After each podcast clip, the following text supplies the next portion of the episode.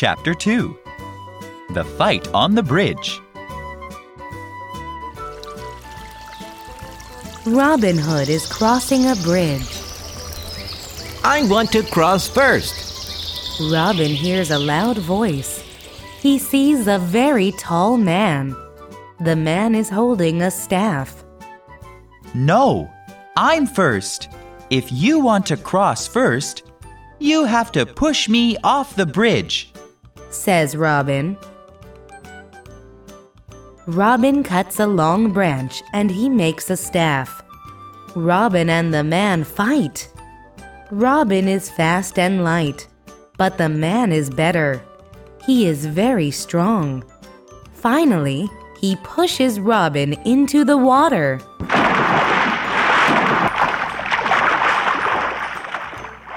Ha ha!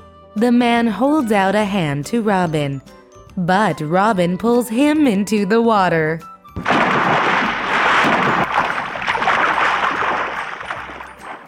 They look at each other and they laugh loudly. What's your name? asks Robin. I'm John Little.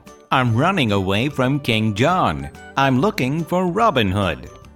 Says John Little. Welcome to Sherwood Forest. I'm Robin Hood.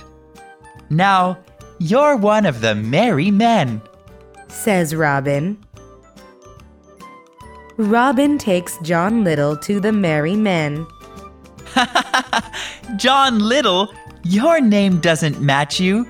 You are very tall and strong. I want to call you Little John.